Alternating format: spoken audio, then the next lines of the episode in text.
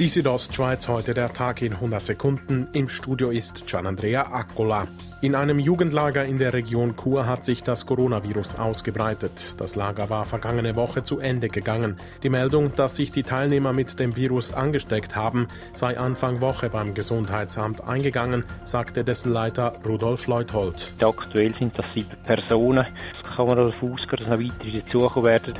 Der Branchenverband Hotellerie Suisse hat Anfang Juni eine Kampagne lanciert, die Direktbuchungen fördern soll.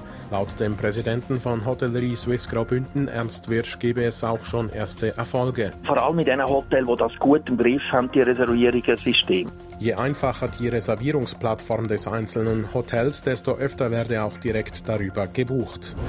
Pontresina wird einen neuen Gemeindepräsidenten wählen müssen. Der amtierende Martin Ebli wird nicht mehr für eine nächste Amtszeit kandidieren.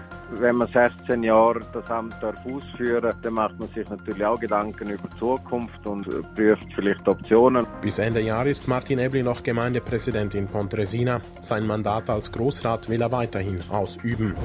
Die Beobachtungen im Zusammenhang mit dem Wolf hätten in diesem Jahr massiv zugenommen, sagt der Bündner Jagdinspektor Adrian Arquint genau wie die Risse in den geschützten Herden. Die Situation für Nutztierhalter werde schwieriger. Die Umsetzung jetzt auch von Schutzmaßnahmen, wie wir schauen, zum Teil gemacht worden, aber gleich übersprungen worden. Und dort sind die, die Leute natürlich irgendwo auch am Anschlag von der, von der Möglichkeiten. 70 der rund 110 Risse von Nutztieren in Graubünden geschahen auf Weiden, die durch Herdenschutzhunde oder Elektrozäune geschützt waren.